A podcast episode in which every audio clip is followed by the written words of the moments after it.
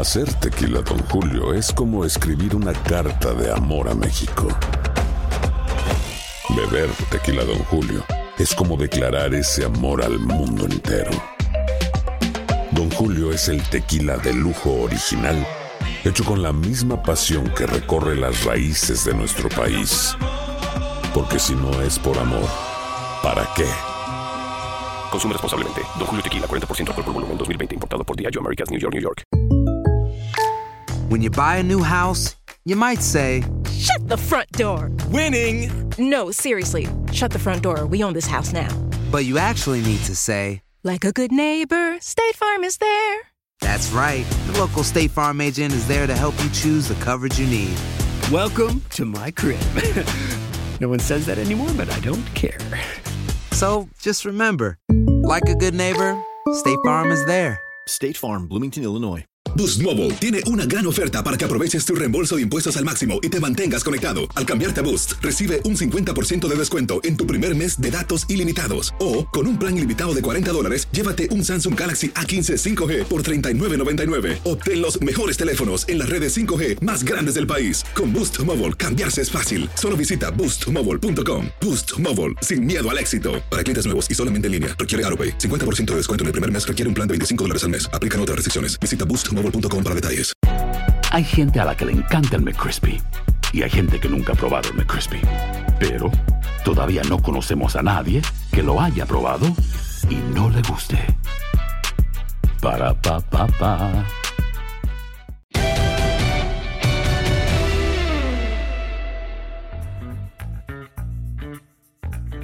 Hola, ¿cómo están? Qué gusto de saludarlos. El podcast de los tres amigos. Aquí está listo ya Henry, Enrique Burak, en una locación distinta a la que estamos acostumbrados. está José Bicentenario también, ahí sí, en su locación de siempre, y su servidor. Qué gusto de saludarlos. Enrique, platícanos dónde estás, porque esto es, muy diferente a lo que hemos visto las otras semanas. Exactamente, dejé la, la escenografía. Hay mucha gente que dice que es la de Whe- Wherever Tomorrow, que tiene ahí su este, biblioteca atrás. Pero no, básicamente es la escenografía que casi siempre hemos usado como cuando, cuando hemos hecho estos podcasts aquí en la oficina. Porque pues el día de hoy me toca hacer básquet al ratito. Y como ya el tráfico está insoportable, pues entonces no alcanzaba a llegar. eh, para la transmisión, de verdad que bueno, pues aquí estoy. Estoy en la oficina, estoy literalmente solo y mi alma. Solo, solo, solo. Solo, solo, solo, solo. ¿Qué pasó, Pepillo? Todo bien, como dirían por ahí, solo y triste, cual hoja al viento, mi gente, pues ni hablar. Oye, so- solo y contento. Ah, ¿no ves? Es que así dice la canción, mi Henry, así dice la canción. Pero un saludo para ti, mi Toño, mi Henry y mis niños adorados y pues con muchísimo gusto como todos los martes para platicar sabroso con ustedes. Qué bueno, qué bueno. Eh, eh, bueno, Enrique tiene ahorita básquet, efectivamente, ahora que estamos grabando este, este podcast, eh, estamos en plena actividad ya de, de básquetbol, de béisbol, eh, menos de, de un mes para que empiece la NFL, eh, nos tocó una semana de un montón de, de fútbol también. Eso quiere decir, Enrique, que de alguna manera, de alguna forma, se ha logrado, porque pues, la pandemia está ahí, ¿no? Está en plena ebullición. Este, eh, ahorita nos decía Ricardo, que, que nos acompaña siempre en, en- en- en estos, bueno, él coordina estos podcasts, que él dio positivo, por ejemplo, afortunadamente asintomático, pero bueno, está a todo lo que da. Entonces, eh, de alguna manera han encontrado los deportes pues para seguirse desarrollando mientras está todo esto, ¿no? O sea, ya no podían esperar más. Era, era muy complicado porque las pérdidas eran multimillonarias y sí han encontrado la forma. Ahora, eh, desde luego, la NBA, ellos están encerrados en esa burbuja, lo han hecho estupendamente. La NHL, el hockey sobre hielo, ellos están en esta fase de clasificación también para los playoffs. Ellos están con dos burbujas en Canadá. Y lo interesante de todo esto es que han hecho más de 19 mil pruebas en el hockey sobre hielo, cero positivos. Eh, vamos a ver qué es lo que pasa con el béisbol de grandes ligas. Tuvimos el asunto de los Marlines, también de los Cardenales. Eh, ahora lo que se está manejando es la posibilidad, y lo están viendo de una manera seria, que el béisbol de grandes ligas para los playoffs se metan también a una burbuja. Entonces habrá que ver qué es lo que se da con todo esto, pero me parece algo sensacional ver esa posibilidad. El fútbol americano colegial este fin de semana podrían tomar ya la decisión qué es lo que va a pasar con los 10 del Pacífico, también con los 12 grandes. Eh, se habla de la posibilidad de que ellos cancelen su temporada de fútbol americano colegial, aunque la conferencia del sureste, que tiene universidades importantes como Alabama, como Auburn, eh, ahí también está Florida, eh, Georgia, Mississippi, ellos van hacia adelante tal y como la NFL. Pero lo interesante de todo esto es que si no hay fútbol americano colegial, la NFL está viendo la posibilidad de jugar los jueves como ya tienen, pero también los sábados, los domingos, los lunes. Eh, vamos a ver qué es lo que sucede. Interesante, la verdad, el, tratar de, pues de alguna manera de, no, no, no quiero decir aprovechar esta situación porque no es, no es el término, pero adaptarse, Pepito, adaptarse a esta, a esta situación que, se está viviendo. Eh, algunos toman ciertas decisiones como una burbuja, otros toman otras decisiones como lanzarse al ruedo, pero, pero vamos, tratando de, pues de que la vida siga, ¿no? Y que el deporte siga, que es eh, pues de lo que estamos hablando aquí.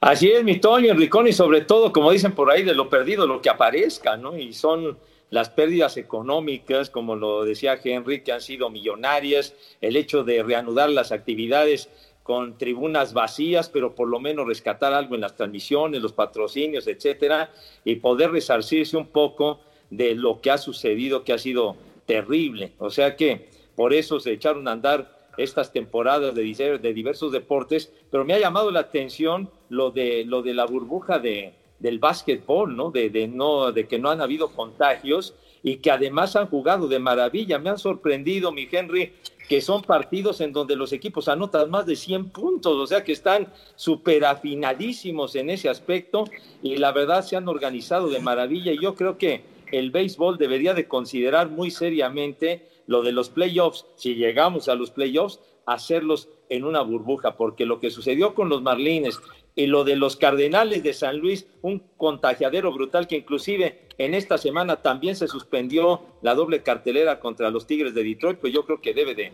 encender los focos rojos de alarma.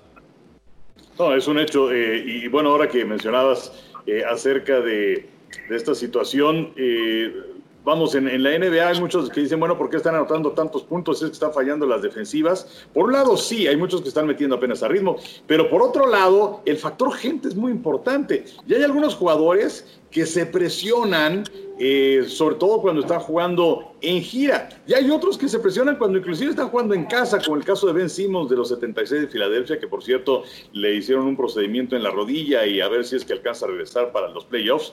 Eh, pero, pero ese es un punto importante. Lanzan disparan con mucha confianza, sin la presión. Y aunque sí se siente mucho más frío eh, un escenario así, eh, y si nos vamos a ir también al béisbol o al deporte que sea, pues es que hay muchos jugadores que sí lo sienten como si fuera un entrenamiento. ¿Cuántos grandes jugadores hemos visto que son sensacionales en los entrenamientos y en los partidos? No. Bueno, pues aquí pasa algo parecido. Eh, no, no, totalmente de acuerdo. Fíjate que es curioso porque, a ver, yo, yo solo les quería preguntar, porque, eh, bueno, Pepillo, primero que nada, ¿nos vas a enseñar algo o hoy te valimos gorro? No, de ninguna manera. Así de repente como que ya nos habíamos embalado, pero hoy, rescaté de, del baúl de los recuerdos del tío Pepe, ¿verdad? Algo, algo que, Chispa, yo pensé que... ¿A, Pacholín ya salchichita o a Ah, pues sí, sí. Y como que era Pacho el otro personaje, ¿no? Entonces, rescaté algo que, que pensé que ya no existía Resulta que es lo que, lo que se llamaba un Viewmaster. Que ah. tengo, aquí la, caja. No manches, hasta la caja tiene. ¡Qué bárbaro! Yo tenía el Viewmaster, pero la caja no. No, no, pero no, el Viewmaster aquí está. Sí. Aquí está, el Viewmaster, que era de, de ponerle eh, una, una, una rueda que traía unas historias de, por ejemplo, de caricaturas, aquí tengo que está de los Picapiedra, de El Oso Yogi. Este es de Don Gato y su pandilla, niño. ¡Oh! Don Gato y su pandilla, chiquitín. ¿Qué capítulo es, Pepillo? ¿Qué capítulo dice, es? Dice, en No Catfishing, así se llama el capítulo. No Catfishing, así se llama. No sé si sea algo relativo a uno de los capítulos de la tele o lo hicieron nada más para la cosa esta, pero se Ah, ponía a lo mejor es aparte de. aparte, sí, y entonces lo ponía uno de las de acá, ¿verdad? Aquí en esta ranura, así, chirrin, chin, chin. Entonces, entonces, entonces ya lo adaptaba uno y entonces lo ponía uno así, y, pum, y empezaba uno a pasar todo, y ahí se iba desarrollando la historia, y veía uno a los muñequitos y todo en tercera dimensión. En esta, y funciona perfecto, ¿eh? Se- lo, lo voy a Sí, llevar bueno. a una de las transmisiones de la tele para que lo vean. Va.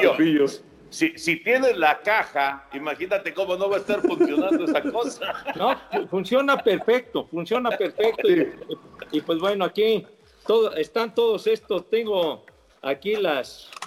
las Yo me acuerdo historias. mucho que tenía uno que era de Batman, Ajá. eh, un capítulo de con Gatúbela. Es, es el que me acuerdo perfecto que tenía. Eh, Y no se acuerdan, no se acuerdan que eh, también cuando ibas a Disneylandia te, vendían este, la- la- las rueditas esas con, Sí. este, con alguna algún recorrido por por este Adventureland y no sé cuál, Exactamente. Tomorrowland, ¿no? No, exacto. Y aquí, por ejemplo, en tiendas departamentales en esta en aquella época, porque pues esto fue un- una compra, un regalo de, de mi papá o de mi mamá en los años 60. Esto tiene cincuenta y tantos años, fácilmente como unos 58 años. Yo tendría unos siete años más o menos con esta cosa.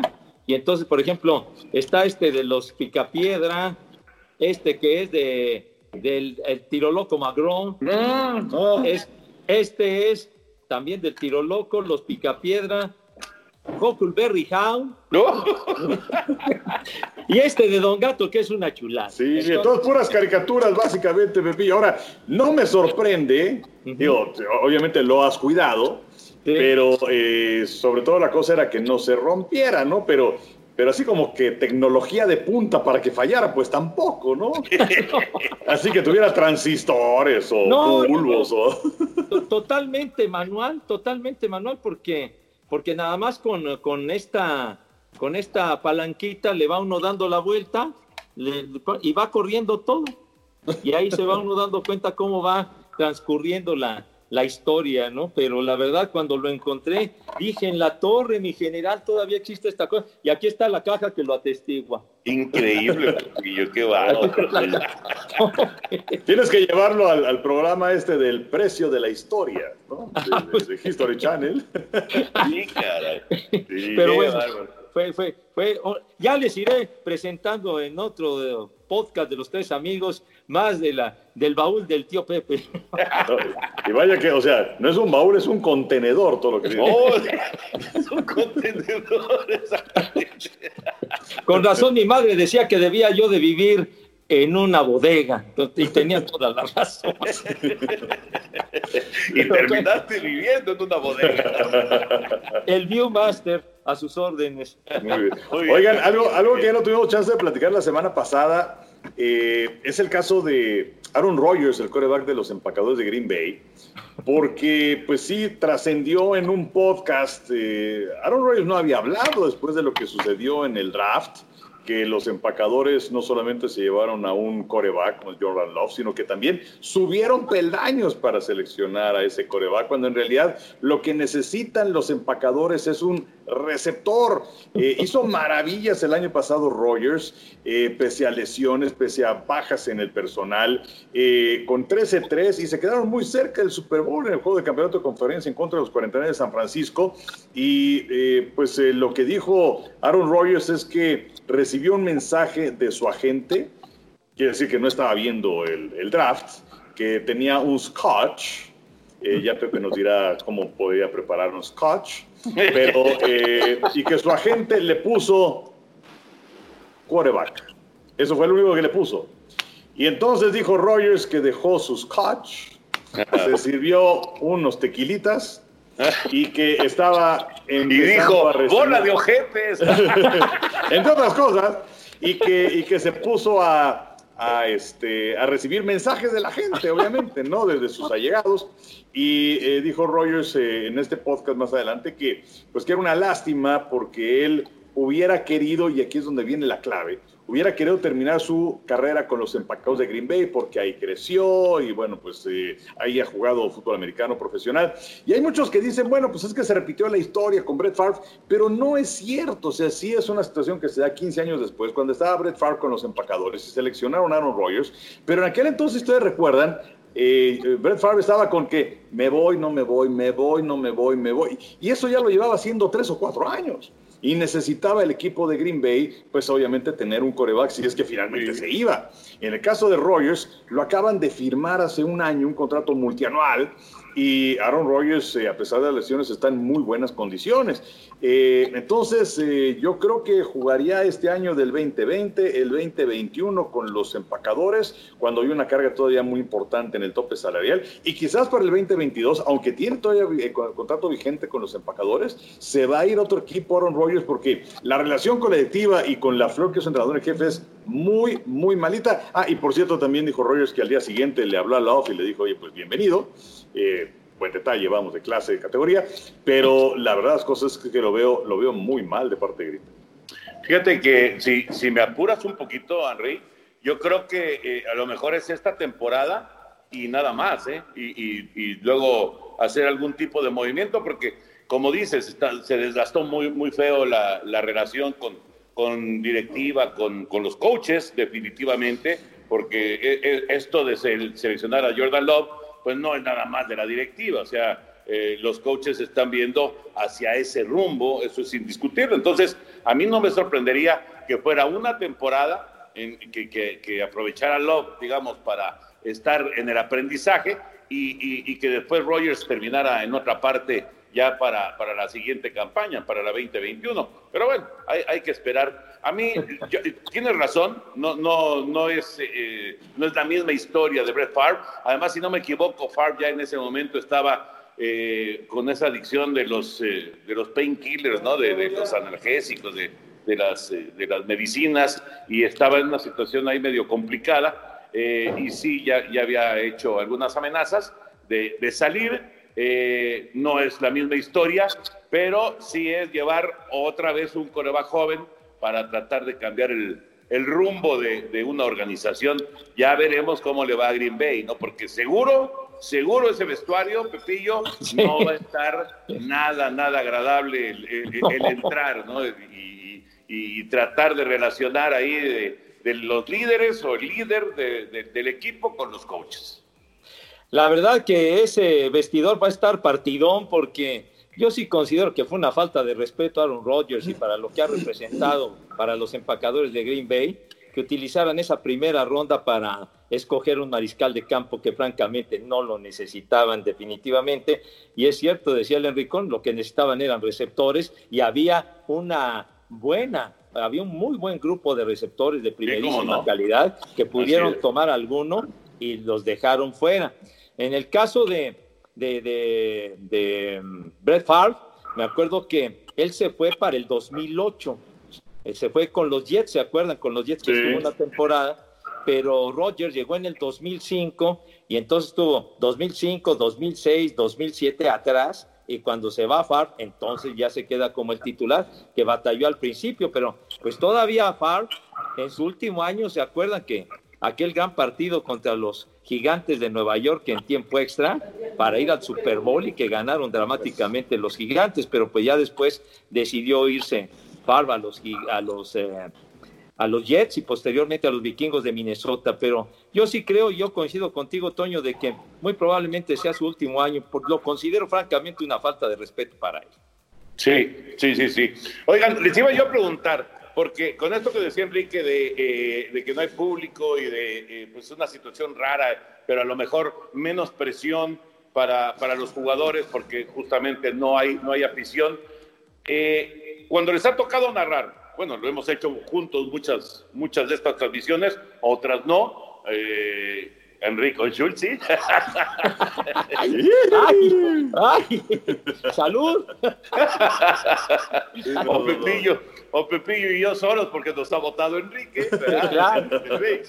Pero, pero les decía yo preguntar, y, y, les voy a decir primero lo que yo he sentido.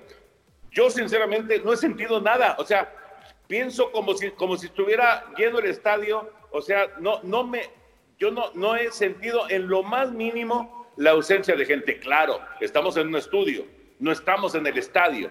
Estar en el estadio es otra cosa, evidentemente, ¿no? Pero yo, yo sinceramente, narrando los partidos que hemos narrado hasta el momento en, en, en, en esta época de pandemia, de verdad que como si fuera normal, ¿eh? normal. No, no, no me he dado cuenta en, ningún momento que no hay gente. Eh, la, la, verdad es que no, no, no, no, lo he sentido, pues no sé ustedes.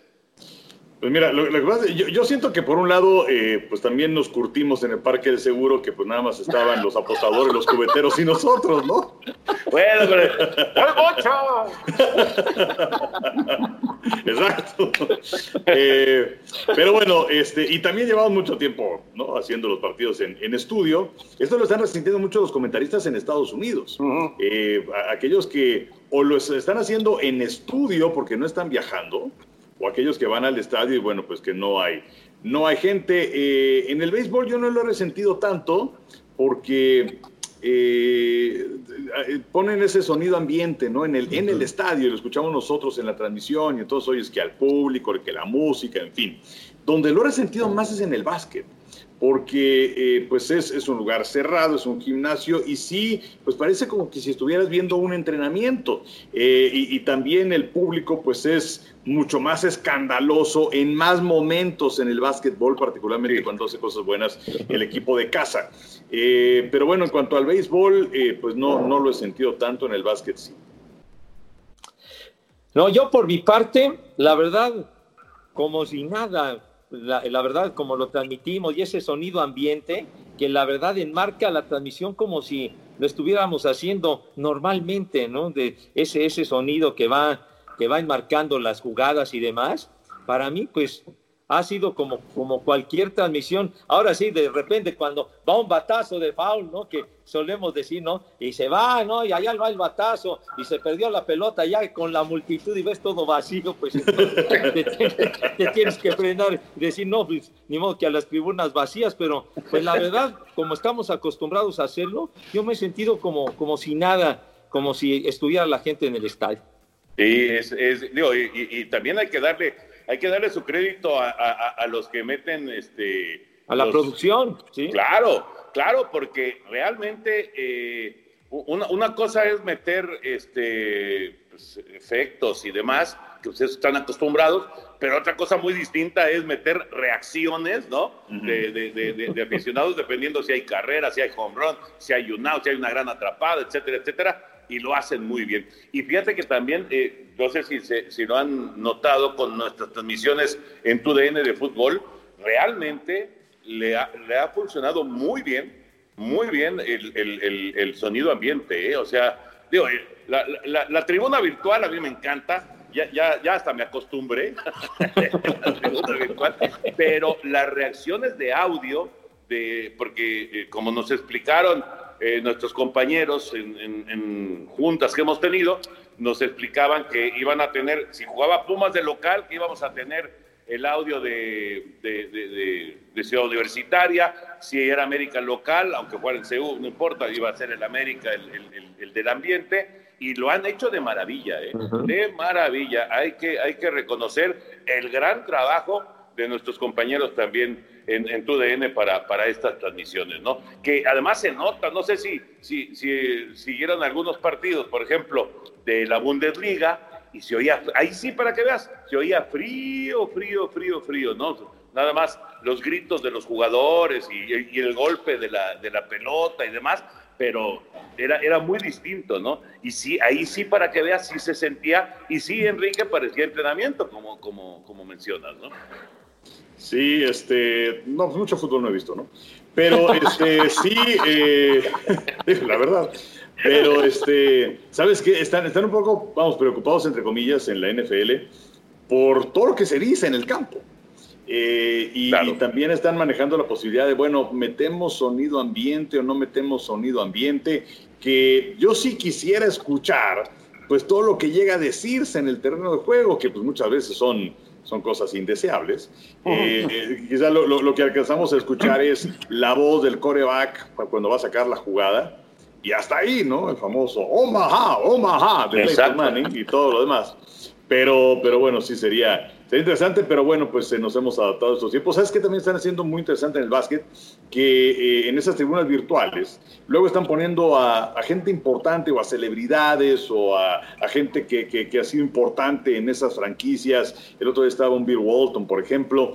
Eh, el otro día pusieron una cámara que, hizo que me recordara de aquella maldición de los cachorros, de señor Cianis de 1945 y que los cachorros no regresaron hasta a la Serie Mundial hasta el 2016. Eh, pero, pero vamos, le están buscando y le están encontrando, eh, aunque, aunque el sonido en, en, en, los partidos de básquet, pues obviamente es, es frío, pero, o sea, todo lo que hacen con la iluminación y las pantallas y la música y todo esto es de primera.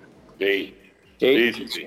Fíjate que el otro día que pasamos un partido de los Rojos en Cincinnati, ahí la, la gente ha pagado 75 dólares para que tengan su figura de cartón en el, en el graderío, han recaudado una buena cantidad de billetes en varios escenarios.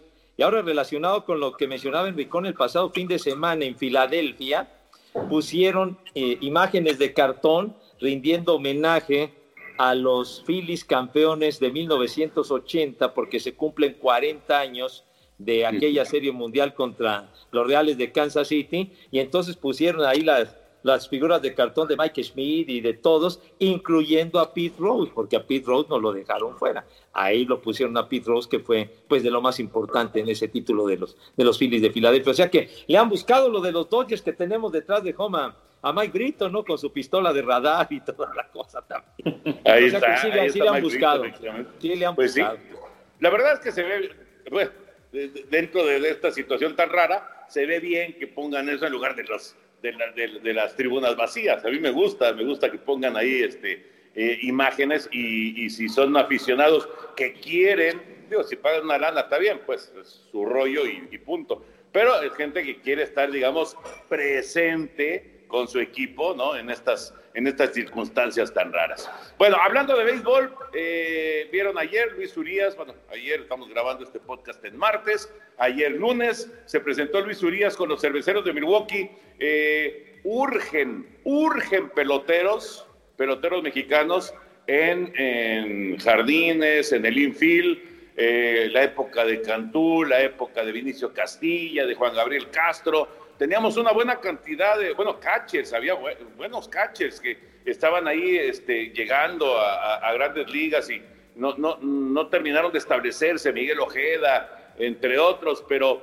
eh, urgen peloteros de posición mexicanos. Hay pitchers, pero, pero peloteros de posición, pues Alex Verdugo, que ya sabemos es hijo de, de padres mexicanos, no es precisamente nacido en México, y Luis, y Luis Urias, que eh, pues se sale de, la organización de los Diablos Rojos y que llega al equipo de Milwaukee.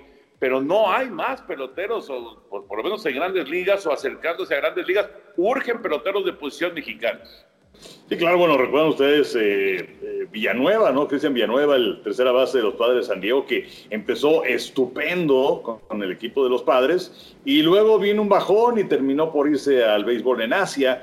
Eh, sí, y además, Toño, eh, ahora que estabas mencionando los que se, se necesitaban, los que tuvimos en su momento, pues es que también son peloteros que juegan prácticamente todos los días. Y no es la situación de los pitchers en donde si eres un relevista, pues a lo mejor vas a jugar o no vas a jugar, el caso de, Osuna o el caso de Soria o Castellanos, en fin, o, un abridor que pues va a tirar cada cuatro o cinco días, como es el caso de Julio Urias con los Dodgers Ángeles. Entonces, sí necesitamos esos peloteros que, que participen todos los días, un Adrián González aunque bueno, pues es el mismo caso, nacido en Estados Unidos, pero pues es una, una costumbre pues eh, habitual, ¿no? De, de, la gente que vive en Tijuana, que se cruzan del otro lado a Chulavista y nace ahí el chamaco y luego ya se vienen de regreso. Sí. Pero, pero sobre todo tener a esos eh, peloteros que juegan todos los días.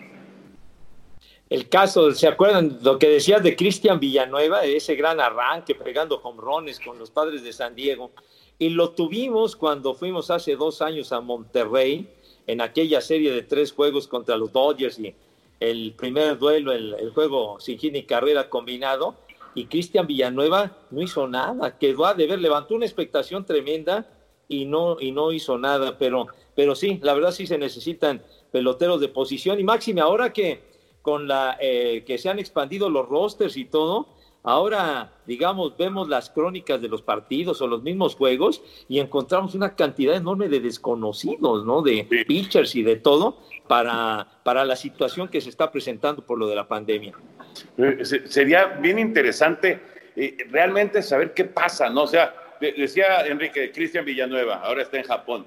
Roberto Ramos, eh, gran prospecto de los Rockies de Colorado, 20 home runs en Corea, pero los Rockies lo dejaron ir. O sea, ¿qué, qué es, qué es lo que está faltando, no? Eh, ahora que tuvimos la inauguración del estadio Alfredo Harp el año pasado, que vinieron los prospectos de, de los padres, pues venían cuatro o cinco peloteros mexicanos. O sea, ahí están realmente son un montón de chavos, pero muchos. Estamos hablando de, de más de 100 peloteros mexicanos que están ahí en sucursales, pero ese último salto es el que está faltando.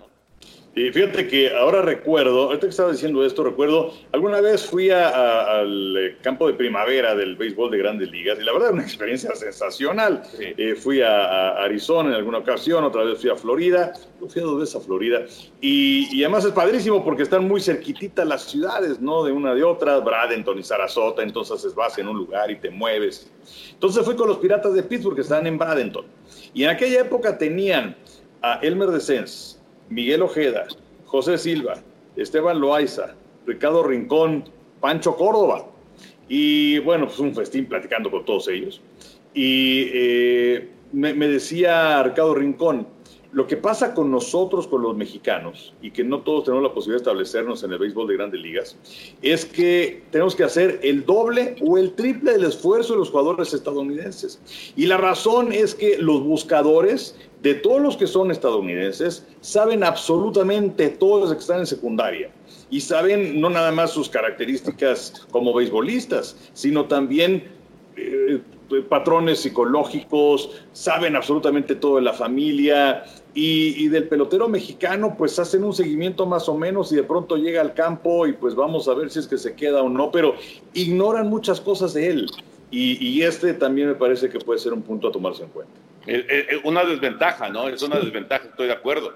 El, el, seguimiento y, y, conocer todo lo que está detrás del pelotero, eso ayuda. Y también, Pepillo, que de repente, por esto que dice eh, Ricardo Rincón, que, le platicó Enrique, justamente eh, eh, por, por, esforzarse al doble o al triple, se lesionan y luego no dicen.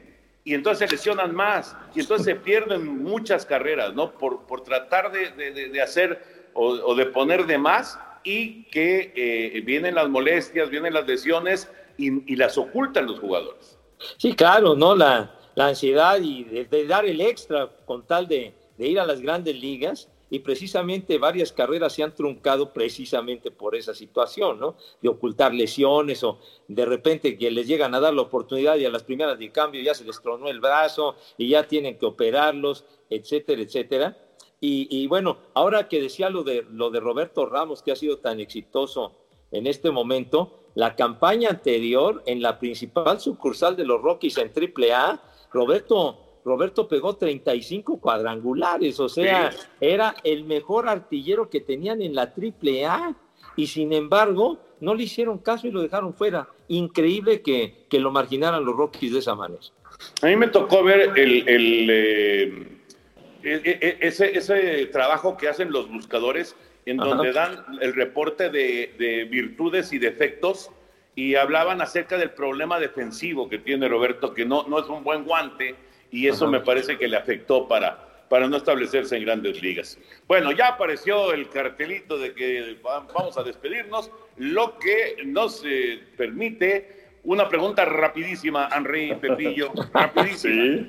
De, las grandes figuras que han visto pasar, grandes figuras eh, en, el deporte, inmediatamente las identificas, ¿no? Desde, desde, desde jovencito y, que empieza a brillar, a brillar, a brillar, hasta que se convierte en estrella.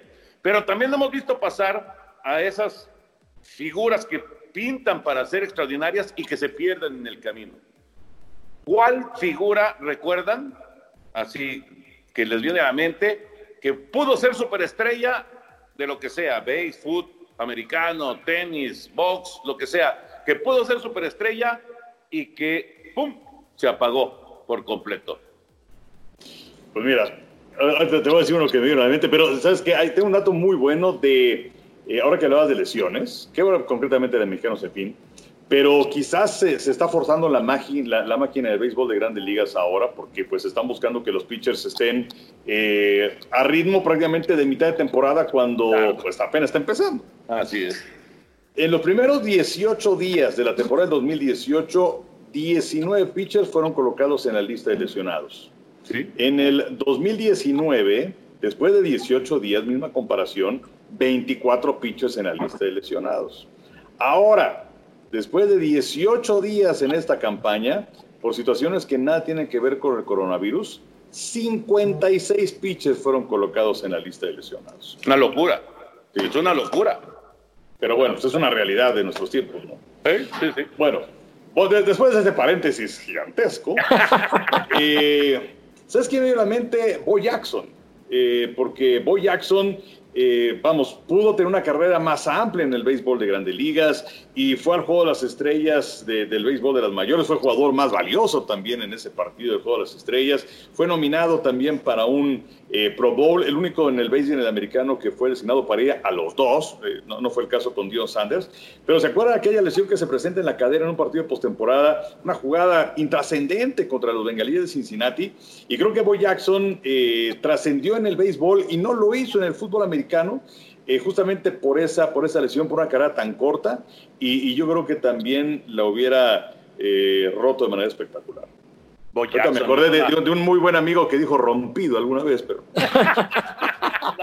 no, estés molestando, que no, estés molestando que ahorita ya, ya tiene nuevo técnico.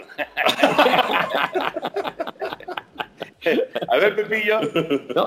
pues fíjense que me, me, vino a la mente luego, luego acordarme de Tim Smith, aquel corredor de, los Pieles Rojas de Washington, que lo vimos, nosotros transmitimos ese Super Bowl cuando los Pieles Rojas arrollaron a los Broncos de Denver.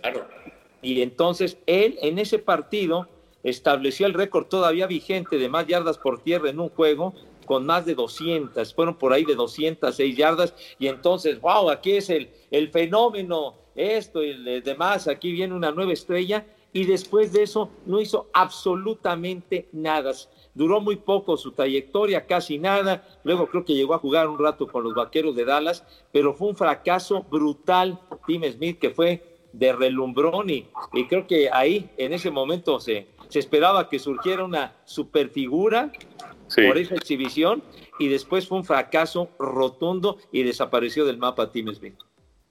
Yo me acordé, del primero que me acordé, y, y, fue justo cuando estaba comentando Enrique, por eso saqué el tema, del campo de entrenamiento de los piratas y, los peloteros mexicanos de Pancho García Luna. ¿Se acuerdan de Pancho García Luna? Sí. Que era de ese grupo, de ese grupo de Loaiza, de, que por cierto ya salió de la cárcel, aparentemente Loaiza, que es una, una buena noticia, ojalá, caray, que pueda retomar su vida, Esteban. Pero bueno, de ese grupo estaba Loaiza, eh, bueno, Pancho, Córdoba y todos ellos, eh, y, García Luna era de los eh, más avanzados y se tronó el brazo. ¿Y cuántos, cuántos que se han tronado el brazo hemos conocido, ¿no? Que pintaban muy bien y que finalmente no, no, no siguieron su carrera, ¿no? Él fue el primero que pensé, pero luego, en, el paréntesis de Henry, me acordé de Mark Friedrich. ¿Se acuerdan de Mark uh, Friedrich? ¿Cómo no? Claro, es, claro. Es el clásico, el típico caso del que llega y, dices, este va a ser de época, ¿no? Este va a ser un fenómeno y lo fue, lo fue en su momento, pero fue, diría Pepillo Segarra, hemífero. bueno, no Pepillo Segarra, no, pues sí. No, la, gente que no, no, no, sabe, no conoció a Friedrich, que además tenía una, una cabellera grande, ¿no? Este, era, los 70, desde luego, y, le decían el pájaro, eh, pues, también hablaban acerca de, que se parecía a Big Bird, ¿no? El Big Bird, el, pájaro de, Plaza Sésamo, y que le hablaba la pelota, y que se bajaba del montículo. Eh, era, era, eh, tenía un colorido espectacular, pero era un gran pitcher también. Oye, fue portada de los Portillos ¿eh? Claro, llegó al juego de las estrellas y, lo abrió pero lamentablemente, pues sí, vinieron las lesiones y se acabó muy rápido. Fueron dos, tres años nada más del pájaro Friedrich, que luego también iba a tener una, una vida muy breve. Eh, falleció muy joven también Mark Friedrich, pero vaya que fue un peloterazo de los Tigres. Sí, fue, ¿se acuerdan? fue novato del año en la Liga Americana con el, con el Detroit. Y bueno, y, y ahora me acordé de, de un caso, pero más atrás, que fue pues muy, muy notorio y que, que todavía prevalece esa situación, de un pitcher que se llamaba eh, Bobo Holoman. Ah, con, claro. Con los cafés de San Luis. El del de, ¿no? de, de- exacto, de, principios de los años 50. eh, ya después los cafés se convirtió en los Orioles. Este Bobo Holoman, en su primera apertura en las grandes ligas, tiró juegos sin hit ni carrera. Su primera apertura. Y pues bueno, lo que ha sucedido el primero, en su, eh, cuando debutaba su primera apertura, ¡pum! Juegos sin hit ni carrera. Y ese día hasta produjo tres carreras. Bueno, ya es el fenómeno brutal, la superestrella, no sé qué. Total, después de ello empezó a flaquear, ya no ganaba, perdía, perdía, perdía.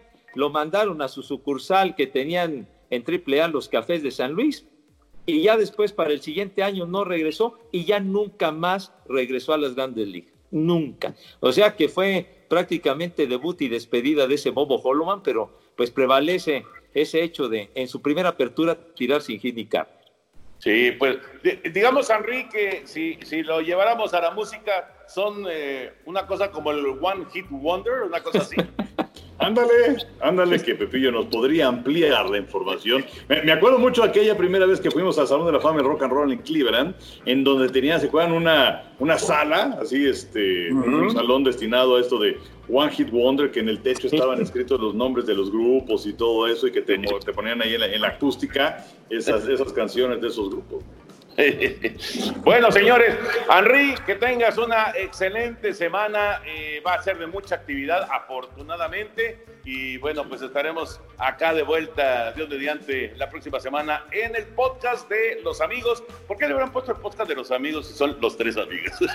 No, ¿Sabes qué? Habrá que preguntar, pero no sé si sea este. A lo mejor es por derechos, ¿no? El, el copyright de los tres amigos de Disney. Ah. También la, la película aquella que salía Steve Martin, Chevy Chase y el actor este canadiense, hombre, se me va el nombre. Pero bueno, no sé. A lo mejor fue por eso. Puede ser, puede ser, tiene razón. O porque salía el pato Donald. y Sí. Ah, Martin Short, Martin Short es el Ah, Henry, que te vaya muy bien. Un abrazo. Igualmente, les mando un abrazo, cuídense mucho y nos vemos eh, pues, en la semana para hacer base. Sí, señor. José Bicentenario, abrazote. Igualmente un abrazo, mi Toño, saludos a todos, un abrazo, mi Henry, y que Dios te agarre confesado porque vas a tener que soportar a Chulsi. Entonces, Sí, varias, varias veces. varias mentalízate, mentalízate fuerte, mi Henry. Pero mira, del encierro y la pandemia, Schultz, imagínate cómo está la cosa que prefiero. Gracias por acompañarnos aquí en el podcast de los amigos. Un abrazo para todos.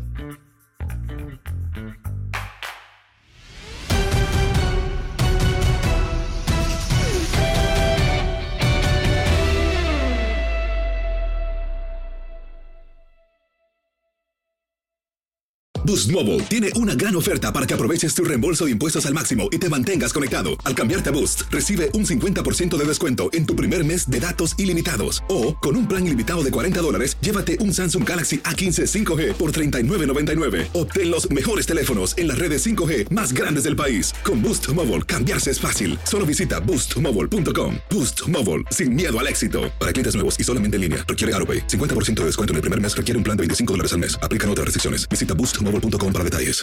Aloha mamá. Sorry por responder hasta ahora. Estuve toda la tarde con mi unidad arreglando un helicóptero Black Hawk. Hawái es increíble. Luego te cuento más. Te quiero. Be All You Can Be, visitando goarmy.com diagonal español. Hacer tequila, Don Julio, es como escribir una carta de amor a México. Beber tequila, Don Julio, es como declarar ese amor al mundo entero. Don Julio es el tequila de lujo original, hecho con la misma pasión que recorre las raíces de nuestro país.